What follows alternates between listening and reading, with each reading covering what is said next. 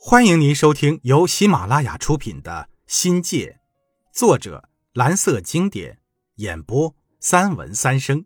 欢迎订阅。第五章：欣慰。广州临近香港、澳门，商品意识很浓，生意经比内地人内行了很多。广州人做生意，个个成了精，不管年龄大小，不论什么角色，见面一句“老板好”。叫得人心痒痒的，这种全民经商营商的思想，浓浓的影响到了在校的学生。加之广外几个主打专业无不与商道有关，使得部分学生有一种猎涉商海的冲动。用时下的话来说，叫勤工俭学。当学院允许以学生会的名义创办多种经营的行当时，最先出现在学院的。是比较多的奶茶店、饮料吧，一开就是好几家。旺仔冰茶、阿仁果奶、快乐王子、北海道。我历来拒绝饮料，但那些朗朗上口的品牌很有诱惑力，光听这名字就能引起强烈的食欲，自然迎合了学院那帮少男玉女们的芳心，以至于让人甜蜜到无论上哪家店。都能看见众多漂亮的妹妹和帅哥，当然了，这只是晚上的盛景，也是男男女女情窦初开的临时场所。旺仔应该是学院第一家奶茶店，当时是红彻一时。其实也就是广州最常见的奶茶。所谓普通水准，大概就是那种忽然想喝就可以随手买一杯的奶茶。种类简单，茶可以选红茶、绿茶、清茶、乌龙茶，也有加点纯牛奶制作而成的。纯茶叶冲上开水，味儿很重，很传统，再滴点香精，加点糖。这些可能是中国第一代原始奶茶。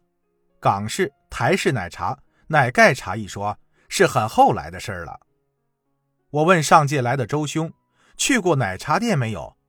他很惊讶，我们那种县城小地方从来没有听说过这类高档行业，市里即便有，我们也是望尘莫及，没能光顾这种地方也是正常的事儿。我说，既然来到了广州，来到广外这么高贵的地方，去见识体验一下也无可厚非吧。我们要的花果茶，还要了比喂猫的碟子大不了多少的港式点心。往高脚椅上一坐，喝奶茶的速度直接反映我们的话题的敏感度。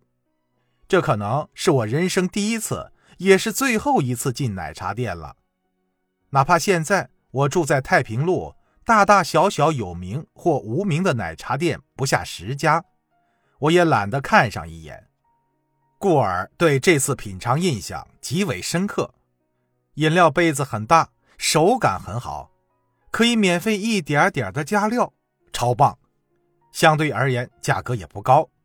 当时名噪一时的健力宝一听为两块五，珠海啤酒两块，一杯奶茶才一块五，算是很便宜了。广外又是一个很时尚的大学，由于西方文化的渲染，广外可能是全国最早，也是最具有西方文化元素的院校之一。校学生会搞的国标普及，就是最好的证明。好长的一个时期里，国标教育的广告和宣传册铺天盖地，并冠以跟国际接轨、工作需要和享受高品质生活的美意，有点像实行贵族学校搞的精英教育，要求各班的班干、团干、学生会成员带头参加。采取以内为主、内外结合的方针，用周末晚上的时间大力发展国标运动。凡是学生干部必须参加摩登舞或拉丁舞培训，每个干部还要发展三到五名学员，并将此项列入考核学干的一项硬性指标。我和室友们好奇似的去过几次，我们热情极高，脸上挂满了风采。发誓要弥补人生的这块短板，我们从最基本的慢三华尔兹开始学，从单人的脚步练习，进而过渡到男女双人配合的整体练习。我在灌阳时半生半熟的学了那么点探戈，如今呢已经忘得一干二净了。重新学习国标，显然已经适应不了这类节奏与舞步，在动作的连贯方面吃力不少。经过几次训练。才能够磕磕绊绊的跳完慢三。薛明华的舞姿最棒了，也能从女人的肉体接触中获得满足感与成就感。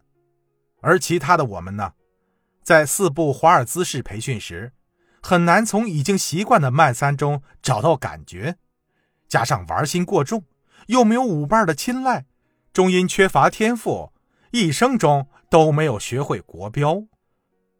回忆广外的那些日子，更多的是被他的课程文化所吸引。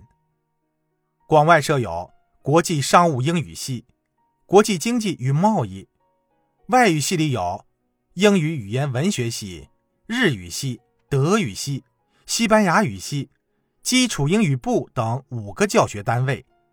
学院另设有外语训练基地、中西语言文化研究所、出国人员培训部。后来又增设了考试中心。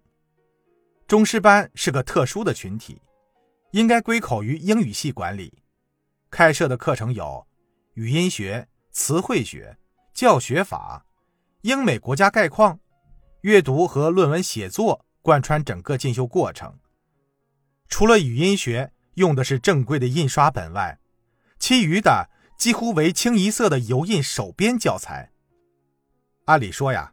中师班从一九八三年创建到我们入校，已经有六个年头了，应该有一套完整的教材体系。可是发到我们手上的呢，都是些油渍渍的发黄而又粗糙的装订资料。听众朋友，本集已播讲完毕，感谢您的收听，精彩继续。